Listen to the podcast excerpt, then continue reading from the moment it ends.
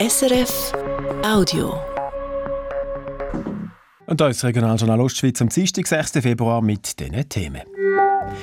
Jetzt ist Katz aus dem Sack. Der Stadtrat von Rapperswil-Jona hat bekannt gegeben, wie es neue Freie- und Hallenbad Lido künftig soll aussehen Der Kanton St. Gallen setzt auf Nachrichtenkanäle. Neu soll es wöchentliche Kurzinformationen geben auf WhatsApp und Co. Ostschweizer Bergbahnunternehmen und Seilbahnfirmen wollen in Zukunft bei der Ausbildung vom Berufsnachwuchs enger zusammenarbeiten. Und Regierungsratswahl im Kanton St. Gallen. Heute kommt Büstenkandidat von der SVP, der Christoph Hartmann, zu Wort. Das dann später. Am Mikrofon Sascha Zürcher. Guten Abend. Über die Zukunft der Badi am Lido von Rapperswil-Jona ist schon ein paar Mal entschieden worden. Und dann hat man auch vieles gerade wieder über den Haufen geworfen. Nach einem Marschhalt hat die Stadt jetzt nochmal von vorne angefangen und hat heute ein ganz neues Projekt vorgestellt. Das Mal soll es klappen, damit die Bevölkerung von Rapperswil-Jona schon bald in einer neuen Lido-Badi das ganze Jahr durch kann ihre Freizeit verbringen. Vera Egeter. Die Badi am Zürichseeufer ist seit dem Sommer 2022 zu. Mit dem Neubau ist die Stadt im Verzug. Wo sich 2018 abzeichnet hat, dass die Kosten aus dem Ruder laufen, hat der dortmalige Stadtrat Notbremse gezogen. Eine Zwischenlösung bis zum Neubau hat an der Bürgerversammlung keine Chance gehabt. Zurück auf Feld 1 hat es geheissen. Das Ergebnis von dem Neustart ist heute präsentiert worden. Sieger vom Projektwettbewerb für ein neues Frei- und Hallenbad ist ein Entwurf von der Peter Mohr Architekten aus Zürich mit dem schlichten Namen Dreiteiler. Es ist ein relativ einfacher Holzbau und erfüllt damit eine der Vorgaben bestens, lobt der Baudirektor Christian Lütenegger, der unter anderem für den Stadtrat in der Jury gesessen ist. Wir haben das Gefühl gehabt, das passt äh, in der Umgebung. Wir haben schon andere Bauten in Holz, die dort am See unten durch sind, wie Singerpan vom Knie Kinderzoo oder auch Tost, wo einen ähnlichen Baukörper hat. Von dem her haben wir äh, gesagt, wir wollen etwas Nachhaltiges und ist dem Team recht gut gelungen und ist bei uns recht gut angekommen. Damit es eben so passt, wie das jetzt der Fall ist, hätte viel durchgedacht werden. Das sei im Architektenteam besonders gut gelungen wo ist das Freibad, in welcher Stellung, in welcher Höhe oben. Man hat es relativ hoch aufgenommen, dass man auch vom Freibad aus gut auf den See sieht. Man hat äh, die Schwimmbäder, die man sonst noch anordnet, in unseren Augen sehr gut angeordnet. Und zu guter Letzt war auch noch, gewesen, man hat ein Kaffee, ein Aussenkaffee, das in der Nähe vom See ist, wo wir auch denken, das ist eine sehr äh, gute Geschichte für Rapperswil-Jona. Das gibt eine Aufwertung für den Raum. Beim Siegerprojekt soll das Hallenbad auf der gleichen Höhe zu liegen kommen wie das Freibad. Mit einem allgemeinen Becken und zwei zusätzlichen Becken fürs Schulschwimmen.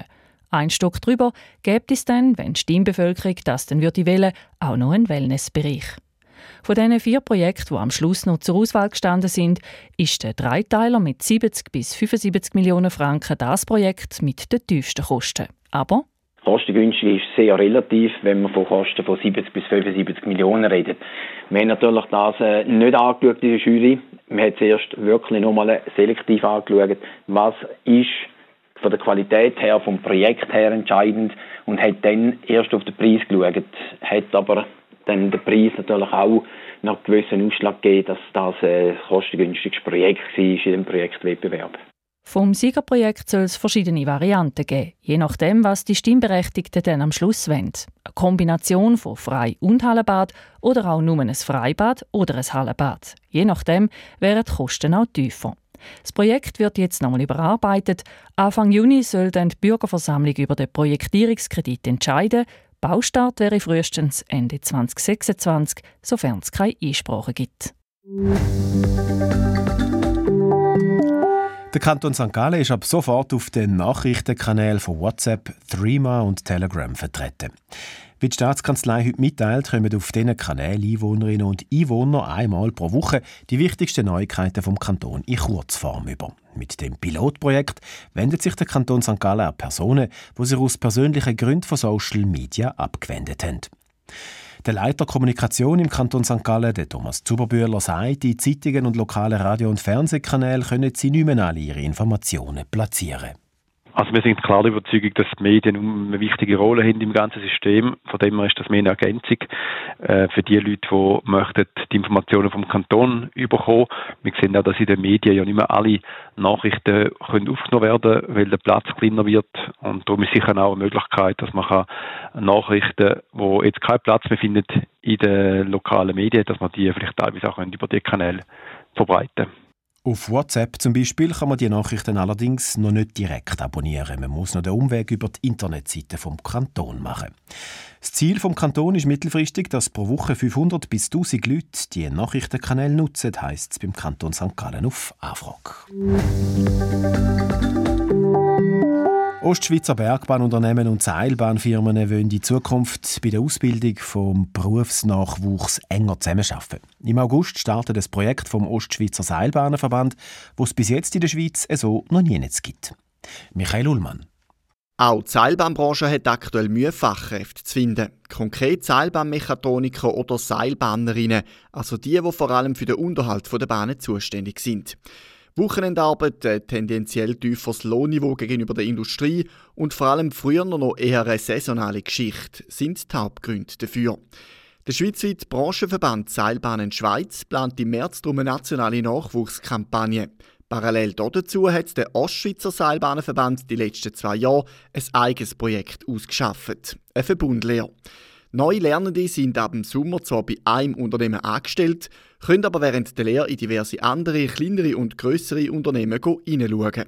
Der Präsident und Geschäftsführer vom Ostschweizer Seilbahnenverband und Verwaltungsrat bei der Luftseilbahn Unterterze Flumserberg AG, der Roger Walser. Das gibt es schweizweit noch nicht. Das ist bisher so punktuell. Zwischen den einzelnen Betrieben hat das stattgefunden. Aber wir haben es jetzt im grösseren Stil aufgebaut oder sind dran, das aufzubauen. Das startet dann im August mit dem neuen Lehrjahr. Zehn Bergbahnen aus den Kantonen St. Gallen, Appenzell Innerrhoden, Glarus, Zürich und dem Fürstentum Liechtenstein machen bis jetzt mit. Dazu vier Industriebetriebe aus den Kantonen St. Gallen, Glarus, Schweiz und Uri und aus Energieunternehmen Axpo mit dem Kraftwerk Lindlimmeren im Kanton Glarus, wo auch eine Bahn auffährt.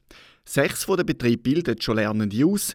Die restlichen können jetzt auch von dem Lernendentausch profitieren, also dass die Lernenden überall mal reinschauen können, auch in die Werkstätte der Industriebetriebe. Kurz gesehen gibt es zwei Ziele. Wir wollen an Qualität der Lehre verbessern, eben, dass wir da verschiedenste Seilbahntypen von einer Standseilbahn bis auf einer Umlauf-Gondelbahn, Pendelbahn, Sesselbahn, Skilift, dass wir da zu allen Bahntypen einen Einblick hat während seiner Lehrzeit, egal wo er nachher auch arbeitet und was für Systeme das dann dort im Betrieb sind. Und dann aber als Branche wollen wir auch mehr Lernende ausbilden. So soll die Zahl der Lernenden bis in etwa vier Jahren verdoppelt werden. Auf gut zwei Dutzend Lernende in diesen Betrieben, die mitmachen.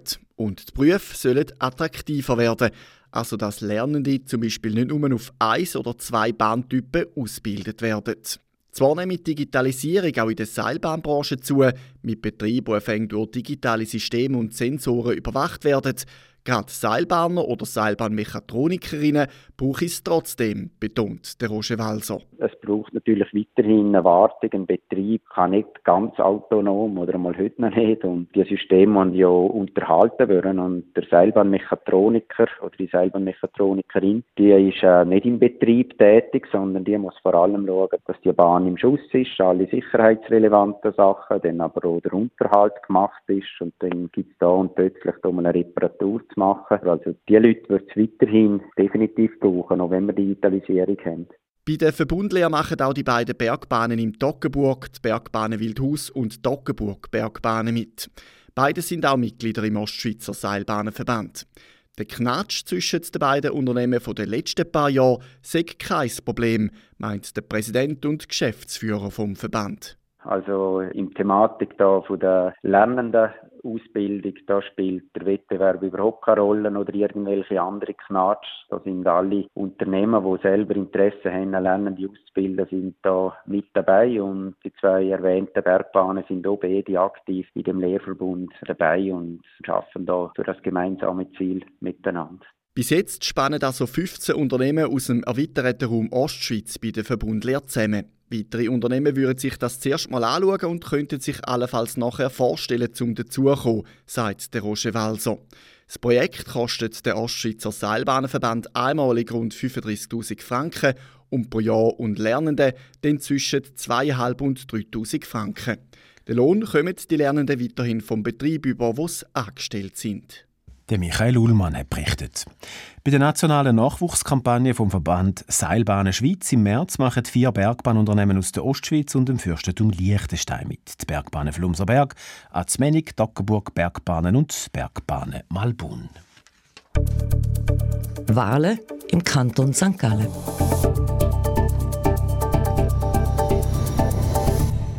Der Name vom Sarganserländer Kantonsrat Christoph Hartmann als möglicher Nachfolger ist schon kurz nach dem Rücktritt vom SVP-Regierungsrat Stefan Krölliker gefallen. Offiziell nominiert hat ihn die wählerstärkste Partei denn im Dezember. Die SVP will aber noch mehr als den Sitz zu verteidigen, sie will einen zweiten Sitz dazugewinnen. Die Partei tritt darum mit einem Zweierticket zu den Gesamterneuerungswahlen am 3. März an.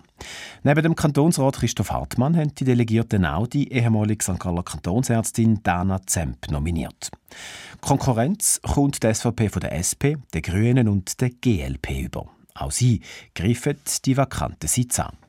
Wer aber ist der Mann, der für die SVP einen Sitz in der St. Galler Regierung will holen? Die Martina Brassel hat Christoph Hartmann zu Wallenstadt getroffen. Der Christoph Hartmann steht am Ufer vom Wallensee. Er hat den Ort fürs Treffen ausgesucht. Ein Rückzugsort für den 47-jährigen Familienvater. Am Wallensee kann ich einmal gut Kraft auftanken. Und der Wallensee spielt eigentlich eine grosse Rolle in meinem ganzen Lebenslauf. Ich bin hier auf die Welt gekommen, hier aufgewachsen. Und das ist so ein, ein Kraftort für mich. So schön am Fuß der Kurfürsten, so freier Blick, richtig Wesen. Und das gibt mir eigentlich Kraft, die ich dann wieder brauche im täglichen Leben. Stockdicker Nebel schränkt den freien Blick an dem Tag aber ein. Man sieht kaum ein paar Meter weit. Anstatt Wesen oder Kurfürsten ist es einfach grau. Kraft gibt der Ort am Christoph Hartmann aber trotzdem. Und die hat er gebraucht in den letzten Wochen, nicht nur wegen dem Wahlkampf. Der Christoph Hartmann war angeklagt wegen Amtsmissbrauch, weil er einen Entscheid vom Gesamtgemeinderat zu einer umstrittenen Mauer unterschrieben hat. Er war dort 2015 Vizegemeinspräsident von Wallenstadt. Das Kreisgericht Werdenberg-Sarganserland hat ihn vor zwei Wochen freigesprochen. Die Staatsanwaltschaft und Privatkläger ziehen den Fall aber weiter. Angesprochen werde ich ab und zu. Es ist dann so ein eher so ein humoristisch gemeint von denen, die mich darauf ansprechen. Äh, ich muss ganz klar sagen, seit dem Freispruch haftet irgendwie nichts mehr an mir. Also ich fühle mich völlig äh, frei. Ich bin sehr motiviert auch für den Wahlkampf. Und der ist in vollem Gang.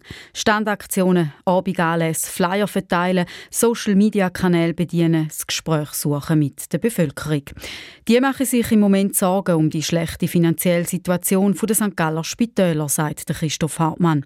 Auf da werde er häufig angesprochen. Er selber ist überzeugt, die Spitäler seien ein grosses finanzielles Risiko für den Kanton, wo mit rund einer Milliarde daran beteiligt ist. Und darum sage ich es umso wichtiger, dass die Spitäler unabhängiger arbeiten können, die Politik weniger können.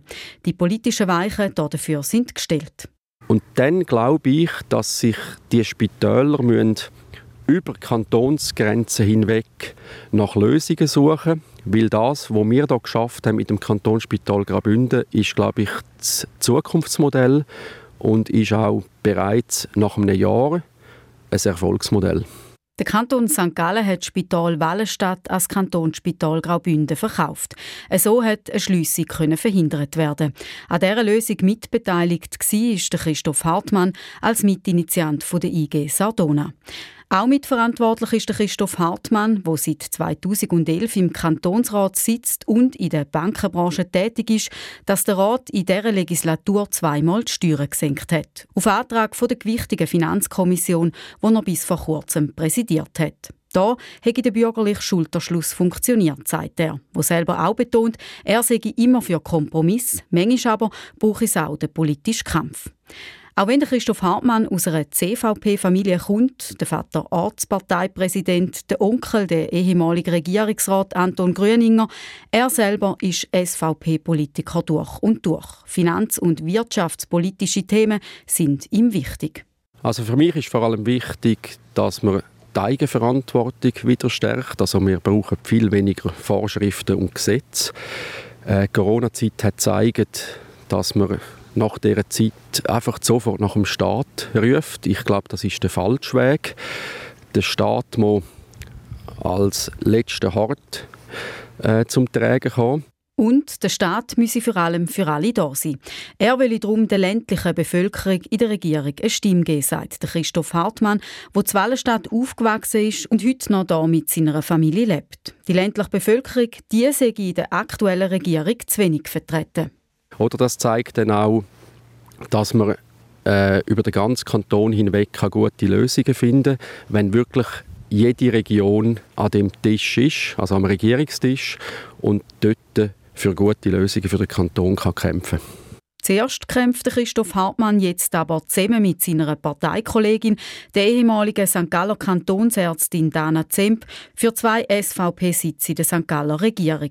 Er sagt, es sei höchste Zeit, dass die wählerstärkste Partei zwei von den sieben Sitzen hätte. Wie aber tickt der Christoph Hartmann sonst noch? Antworten in unseren Kurzfragen. Christoph Hartmann, See oder Berg? See. Wenn Sie den Fernseher einschalten, dann läuft? Netflix. Und was schauen Sie auf Netflix? Alles, was gerade kommt.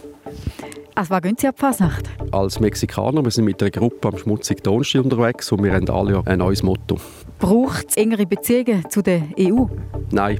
Rentenalter 67? Nein. Einheitskrankenkasse? Nein. Soll der Kanton St. Gallen sein Land für die Realisierung von Wiel West an Kanton Thurgau verkaufen? Nein. 13. AHV-Rente? Nein. Müsste die Stadt St. Gallen stärker vom Finanzausgleich profitieren? Nein. Velofahren oder wandern? Wandern. Gehen Sie lieber mit dem Zug oder mit dem Auto in die Ferien? Mit dem Auto. Hier muss ich unbedingt mal noch. Auf Australien. Ist es richtig, dass der Bund die Wolfsregulierung erlaubt hat? Unbedingt. HC Davos oder Rapperswil-Jona Lakers? HC Davos. Der Regierungsratskandidat von der SVP, der Christoph Hartmann, im Porträt von der Martina Brassel. Mehr über seine Konkurrentinnen und Konkurrenten, die auch auf die beiden freien Sitze schielen, erfahren Sie diese Woche hier bei uns im Regionaljournal Ostschweiz. Morgen da hören Sie das Porträt von Daniel Bosshardt von den Grünen. Es wird bald einmal 5 vor 6 Uhr, Zeit fürs Wetter vom Morgen und die Meldungen von heute. Über die Zukunft der Badi am Lido von Rapperswil-Jona ist schon ein paar Mal entschieden worden. Und dann hat man auch vieles gerade wieder über den Haufen geworfen. Nach dem Marschalt hat die Stadt jetzt nochmal von vorne angefangen und hat heute ein ganzes neues Projekt vorgestellt. In einem Holzbau für 70 bis 75 Millionen Franken soll es ein neues Hallenbad und Freibad geben, damit die Bevölkerung von Rapperswil-Jona schon bald in einer neuen Lido-Badi die Freizeit verbringen kann. Der Kanton St. Gallen ist ab sofort auf den Nachrichtenkanälen von WhatsApp, Threema und Telegram vertreten. Wie die Staatskanzlei heute mitteilt, kommen auf diesen Kanälen interessierte Einwohnerinnen und Einwohner einmal in der Woche die wichtigsten Neuigkeiten vom Kanton St. Gallen in Kurzform über. Mit dem Pilotprojekt wendet sich der Kanton an Personen, die sich aus persönlichen Gründen von Social Media abgewendet haben. Die Grünliberalen vom Kanton Thurgau tun sich schwer mit den fünf Kandidatinnen und Kandidaten für die beiden Regierungsratssitze, die im Thurgau frei werden. Die Delegierten haben sich gestern am Abend auf eine Rangliste festgelegt. Nachdem sie die fünf befragt haben, eine Empfehlung im eigentlichen Sinn gäbe es keine, heisst es heute auf Anfrage. Niemand hat die Delegierten voll überzeugt oder sie rausgestochen. Am ersten noch Sandra Reinhardt von den Grünen, gefolgt von Sonja Wiesmann von der SP und der Dennis Neuweiler von der SVP. Das widerspricht der Fraktionsmeinung der Grünliberalen. Die Fraktion hat nämlich die beiden Gemeindepräsidentinnen und Grossrätinnen Sonja Wiesmann von der SP und Dennis Neuweiler von der SVP für die Wahl empfohlen. Gehabt. Ostschweizer Bergbahnunternehmen und Seilbahnfirmen wollen in Zukunft bei der Ausbildung vom Berufsnachwuchs enger zusammenspannen. Im August startet das Projekt vom Ostschweizer Seilbahnenverband, wo es bis jetzt in der Schweiz so in dieser Art noch nie gibt. Lernende sollen zwar in einer Firma angestellt werden, dann aber auf Anlagen von verschiedenen Bergbahnen und in vier Industriebetrieben, die für Seilbahnen Teile herstellen, ihre Ausbildung machen. So will man die Zahl der lernenden Seilbahner und Seilbahnmechatronikerinnen verdoppeln.